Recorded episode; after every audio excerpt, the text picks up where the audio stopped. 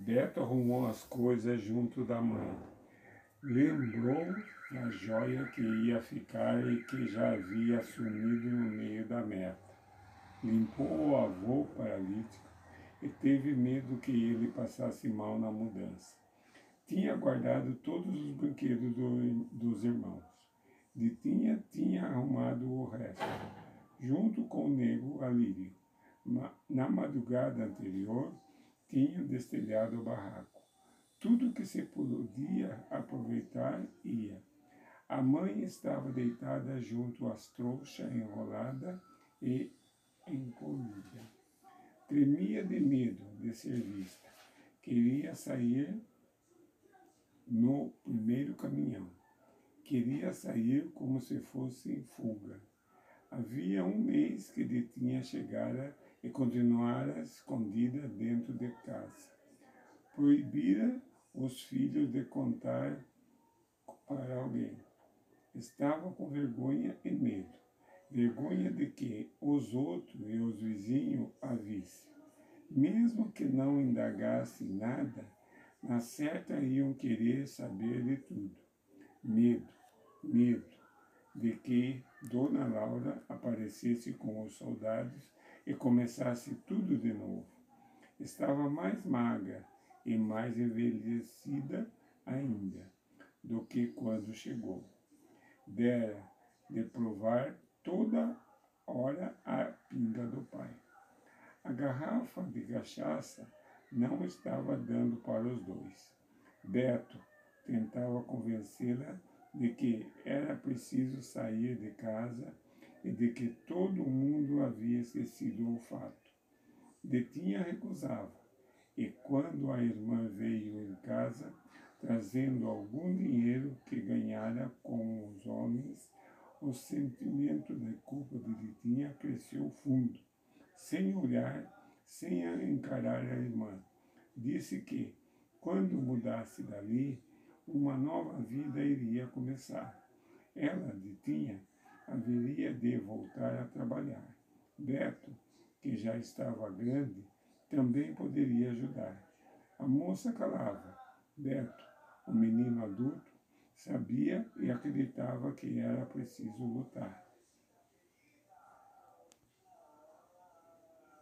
Os caminhões chegaram às sete e meia e todas as famílias que restavam na favela havia muito tempo já estavam de pé. Era difícil continuar na cama. Desde os bons tempos, as mulheres levantavam bem cedo para a lavagem das roupas, para o apanho da, das águas, para o preparo dos pobres, das pobres marmitas os homens também. Uns saíram para o trabalho, outro em busca do primeiro gole de cachaça no balcão dos, do armazém do seu landesal, do botequim da cima ou das bitanguinhas. As crianças maiores acordavam cedo, também trazendo nos olhos e no estômago a desesperada expectativa Será que hoje tem pão? Os menores, os nenéns, brigando, com a vida, dando soco no ar, exigindo o peito da mãe ou a mamadeira completada com mais água sempre. Alguma criança levantavam e tomavam o rumo da escola. Poucos, muito poucos, iam todos os dias. A escola os inibia. Bom, na escola era a merenda que a gente comia. Maria Nova, naquele dia, levantou ainda mais cedo do que de costume. Não se arrumou para ir à escola. Precisava se despedir de Beto, da família de Ditinha. Como seria a saída deles? Como colocariam o avô paralítico no caminhão? e a detinha, que estivera até agora escondida, presa dentro de casa. A irmã dela, que estava fazendo vida na zona ali perto, viria. Beto detinha mudando muito, de moleque que era da das bolinhas de gude, dos papagaios empinados no ar, das rasteiras, dos colegas menores e das implicâncias com as meninas. Ele havia se transformado num companheiro, num amigo. Era um ano mais novo do que ela. Havia saído da escola havia muito tempo, na primeira série ainda, depois de uns três anos de precária frequência. Um dia ele comentou com Maria Nova que não sabia como ela aguentava a escola. Tudo tão diferente: o prédio, a professora, os colegas, as lições. Bom da escola era só a merenda. Nem o recreio era tão bom assim. Às vezes tinha brincadeiras que eles não conhecia, que ele não conhecia, e os colegas não tinham paciência de ensinar. Maria Nova adorava a merenda da escola, desde o tempo em que ela era do primário. O que ela mais gostava era de macarronada, porque tinha até queijo ralado em cima. Gostava também quando era pãozinho com doce de leite. Ao morder o pão, o doce chegava até a escorrer um pouco. As crianças faziam fila na porta da cantina para receber o pão. Ela comia e o dela correndo e voltava para o final da fila. Tinha de ter o cuidado de, pela segunda vez, não demonstrar muita ansiedade. Quando era a dona Geralda que estava distribuindo, ela ganhava outro sempre, mesmo sendo reconhecida. Se não fosse ela, além de não ganhar, ainda levava uns bons pitos. Maria Nova não se importava, ficava na espreita. Valia arriscar. Era muita criança e as serventes sempre se revezavam na distribuição. Essas lembranças vieram à cabeça da menina enquanto ela tomava um gole de café raro e ia ao encontro de Beto da Ditinha. Tinha pão naquela manhã, porém ela não estava com fome. Estava aflita. Como colocariam o velho no caminhão? Como Ditinha sairia de casa? O café desceu quente e rápido pela sua garganta, era preciso abreviar. Quando chegou o beco onde morava Ditinha, as mudanças dela e dos outros vizinhos estavam sendo colocadas nos caminhões. Quem não estavam mudando ajudavam também. Às vezes era confuso, as mudanças eram iguais, parecidas, os mesmos trastes, as mesmas velharias, os colchões rasgados, as trouxas encardidas, as latas de plantas, os pinicos, as tinas e as bacias. E, quando as coisas eram colocadas, trocadas nos caminhões, os donos gritavam avisando: Ei, bondade, essa é a minha. Bondade pegava, destrocava e, todos disfarçados da tristeza, riam e riam. A mudança de Ritinha já estava ajeitada em cima do caminhão. A irmã dela aparecia e ajudara muito. As crianças já tinham subido para a boleia, davam adeus e mandavam um beijo. O pai vinha sendo carregado por um vizinho. Estava muito esquelético ainda. Devia ter o peso de um passarinho. Foi colocado na frente junto do motorista. Beto voltou e pegou a cadeira dele. Colocou lá atrás, junto das mudanças. Olhou aflito na direção da fossa. Falou alguma coisa com o motorista e foi até lá. Todos riam. O menino estava apertado na seta e ia mijar ou cagar. Ele demorou um pouco, saiu de lá mais aflito do que antes. Olhou para todos como se procurasse alguém. bateu com os olhos em Maria Nova e fez um sinal. A menina veio e sempre abraçando, chorando, os grandes disfarçando a emoção. Os dois caminharam em direção à fossa. O motorista havia descido. Beto empurrou a portinha da casinha, entraram. Todos continuaram mudos, parados. A emoção e a curiosidade haviam deixado todos duros, congelados. Dali a um instante, no minuto seguinte, saíram os dois puxando pela mão uma mulher que vinha cabisbaixa, carregando sobre si toda a vergonha e tristeza do mundo. As vozes e as emoções se liberaram. Ditinha, era Ditinha. A mulher havia voltado. Ela cobriu o rosto com as mãos e parou. Grandes e crianças que nem estavam acostumados a grandes demonstrações de carinho correram para ela e a pegaram no colo.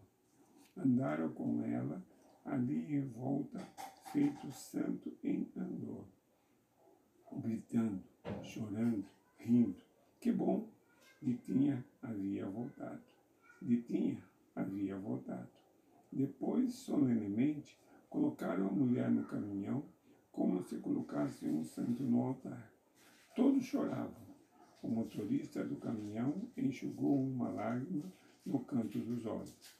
Ditinha, que se manifestara, que se mantivera o tempo todo com o rosto entre as mãos, olhou para todos e sorriu.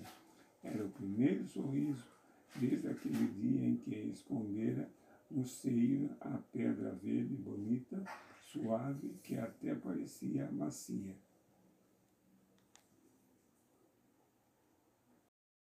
De lá de cima ela viu vó Rita, mais atrás que guardava a distância de todos. Pela primeira vez, vó Rita tinha chegado a algum lugar sem ser vista, sem ser notada, a longa distância. Abanou a mão para a vó Rita, que lhe enviava um grande beijo.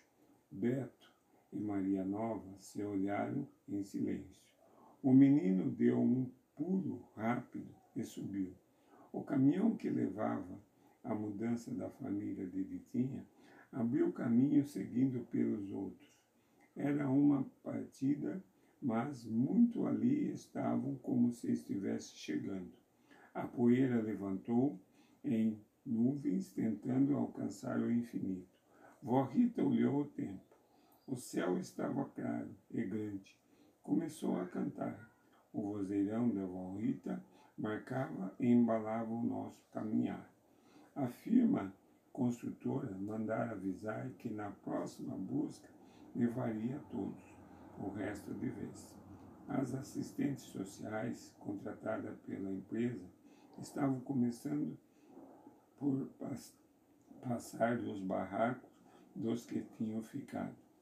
A família de, no, de Maria Nova já tinha para onde ir. Logo que começou o desfavelamento, Maria Nova e mãe Joana começaram a comprar um lote lá onde Deus tinha pensado iniciar o mundo. Era um lugar de mato e bicho, bem calmo. Era longe. A primeira dificuldade seria ir trabalhar ganhar a vida. Havia também a escola, que era muito distante. Maria Nova e os irmãos iriam parar de estudar. Maria Nova estava sentada na solteira da porta. Lavara a cabeça e estava com os cabelos soltos ao sol para secar. Seu coração desmanchava em dores. Tinha um compromisso com a vida e não podia recuar. Via diante de si os últimos fatos acontecidos, a morte de Cidinha Sidoca e a ida da família de Ditinha junto com outras famílias. Foi quando Bondade apareceu com o seu andar manso e macio, como um gato andando sobre o telhado. Olhou a menina e subiu uma ternura intensa. Maria Nova podia ser sua filha. Sentiu-se covarde por repartir com ela tantas dores. Ele podia poupá-la. O cabelo solto e enriçado da menina lembrava Juba de Leão. Gostava muito de todos na favela. Gostava do tio Totó, da Maria Velha, de mãe Joana, mas pensava em Maria Nova como filha, caso tivesse tido alguma. Quando Bondade sentou ao lado ao seu lado, calado ao seu lado, Maria Nova arredou os cabelos do rosto como se arredasse uma moita de capim à procura de carinho, caminho. Prendeu os cabelos com um elástico. A juba enfeitou-lhe o alto da cabeça. Estavam muito próximos. Ela contemplou o rosto do homem. Tomou um susto. Viu que ele não estava bem. Tinha o rosto amargo e aflito. Quantos anos teria a bondade? Tentou calcular. Vinte, trinta, quarenta? Não conseguiu.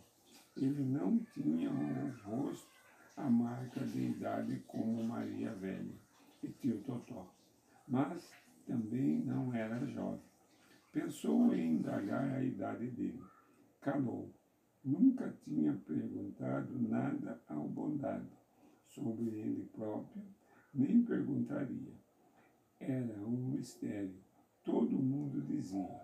O homem pegou na mão da menina e fez um carinho. Maria Nova olhou para as mãos do amigo, ela tinha os dedos ágeis e finos.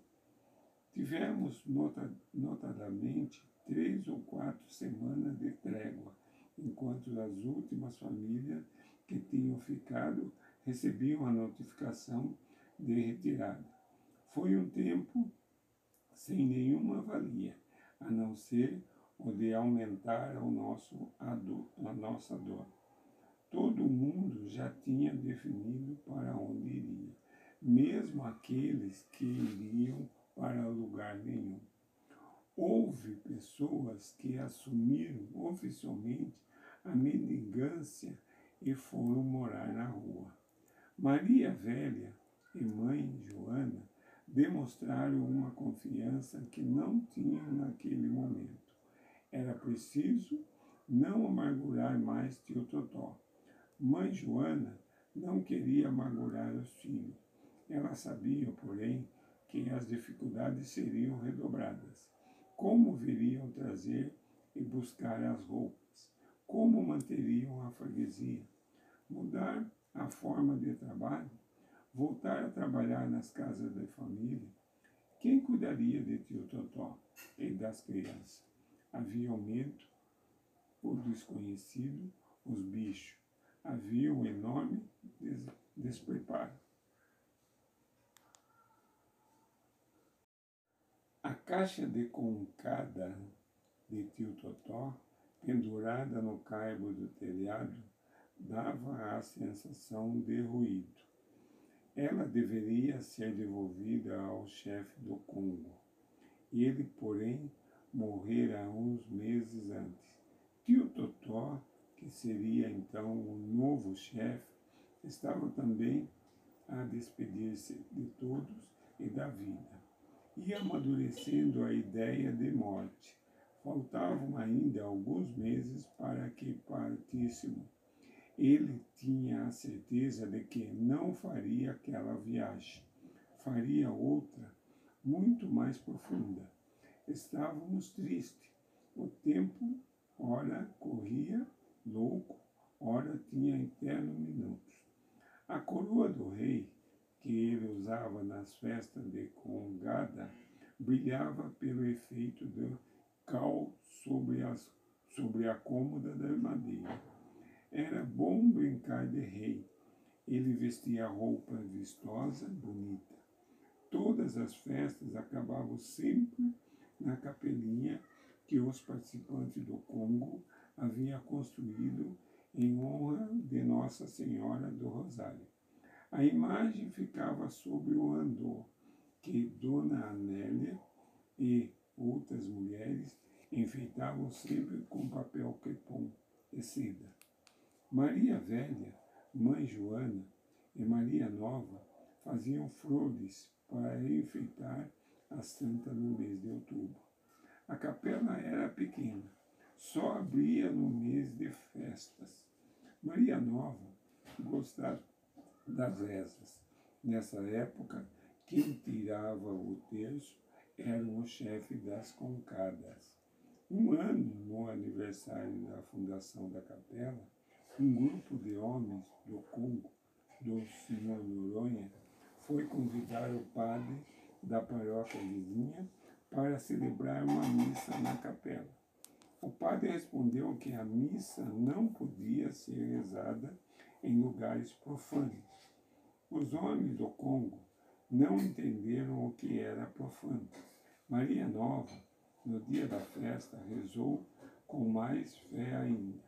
Pensou consigo mesmo: o que sagrava a capela não era a água benta, nem a bênção do Padre, que não viera, mas as lágrimas, as dores, o desespero, a esperança, a fé do povo que já estavam ali ruindo, reunidos. Nesse dia, tarde da noite, quando elas já estavam quase dormindo, escutou longínquo o som da caixa da concada do tio Totó. Ela ficara lá, era um dos últimos que vinha tocando a caixa pelo caminho. Ela apurou os ouvidos, o batuque vinha de fora e de dentro dela. Vinha de suas raízes, vinha do seu recôndito eu. Naquela manhã, tio Totó acordou sentindo uma leveza no corpo. Olhava as duas Maria e mãe Joana arrumarem as coisas nas trouxas. Estava calada e distante. Soltava de momentos em momentos um fundo suspiro. Chamou Maria Nova e reclamou do frio. Tio Totó tinha o corpo tremo e o olhar vazio. A menina aproximou-se dele, levantou-o com cuidado e ao sustentá-lo, ou sustento-lo, teve então a nítida impressão de que não estava segurando um corpo, e sim de estar segurando nada. Buscou a aflita afeição do velho e viu. Ela viu de perto no rosto, os olhos, no jeito dele. Ela viu ele, ela sentiu a despedida. Maria Nova sufocou o grito. Não um grito de medo ou susto. Sufocou o grito de vida dela, que vinha dele. Era a morte, era a vida era tio Totó sendo levado de roldão. Desta vez era Totó que ficava do lado de lá. Era ele que não conseguiria fazer a travessia, que não conseguiria alcançar outra banda do rio. A morte do tio Totó nos pegou também de surpresa. Todos nós estávamos vendo que ele morreria dia a dia porém acreditávamos nele como eterno. Maria Nova ficou com o rosto insonso na vida. Tio Totó era para ela o grande elo com todos e com tudo o que ficara para trás. O, os cabelos brancos do velho, o olhar perdido, a desesperança dele, tudo isso empurrava Maria Nova para o passo seguinte. A dor de tio Totó significava para ela um compromisso de busca de uma melhor forma de vida para si própria e para os outros. A vida parecia uma brincadeira de mau gosto, um esconde-esconde de um tesouro invisível, mas era preciso trocar para a frente. Ela sabia que a parada significava recuo, era como trair a vida. A menina ia à procura, à cata de algo e não queria voltar de mãos vazias. Olhou a tia Maria Velha, a mãe e os irmãos e sentiu que era preciso caminhar junto com eles, arrumando, consertando, melhorando, modificando a vida. Dora e Nego Alívio estiveram todo o tempo na casa dela, durante o velório do tio Totó. A mulher estava mais bonita ainda. Na barriga, o filho estava a pular.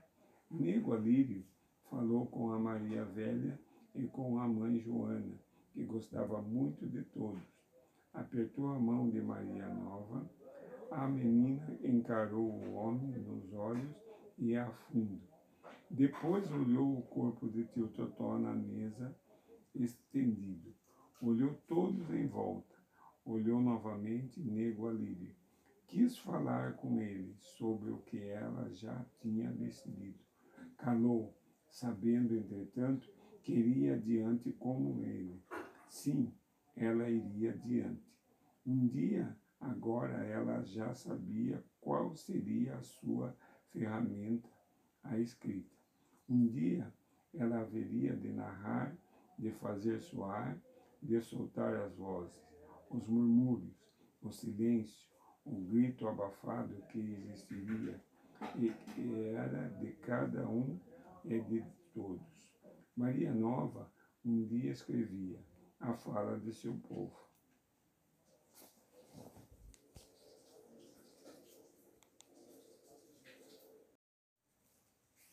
O buracão continuava maior do que o mundo. Menina passou por ali e fez questão de olhar lá no fundo. Sentiu a humildade que de lá de dentro vinha. Lembrou de Cidinha Sidoca. A mulher havia morrido, mas era preciso viver. Estava absorta, absorta nesses pensamentos quando sentiu alguém batendo levemente em suas costas. Adivinhou, ou melhor, reconheceu o tocar de ponta dos dedos. Era o Bondade. O homem tinha na cabeça, no chapéu e nas costas o saco de estopa que ele trazia quando ali chegou. Maria Nova engoliu em seco, entendeu tudo a sustentou, bo, a sustentou, boba que era. Nunca havia pensado que o desfavelamento também a separaria do bondade. Nunca pensou que ele pudesse seguir para outras bandas. Já havia tomado o amigo como hóspede constante na sua paz. Pensou, talvez, que ele fosse com ela. Bobagem, maior ainda. Na convivência quase diária com o amigo, na presença profunda dele. Ela havia esquecido que o bondade não morava em lugar algum, a não ser no coração de todos.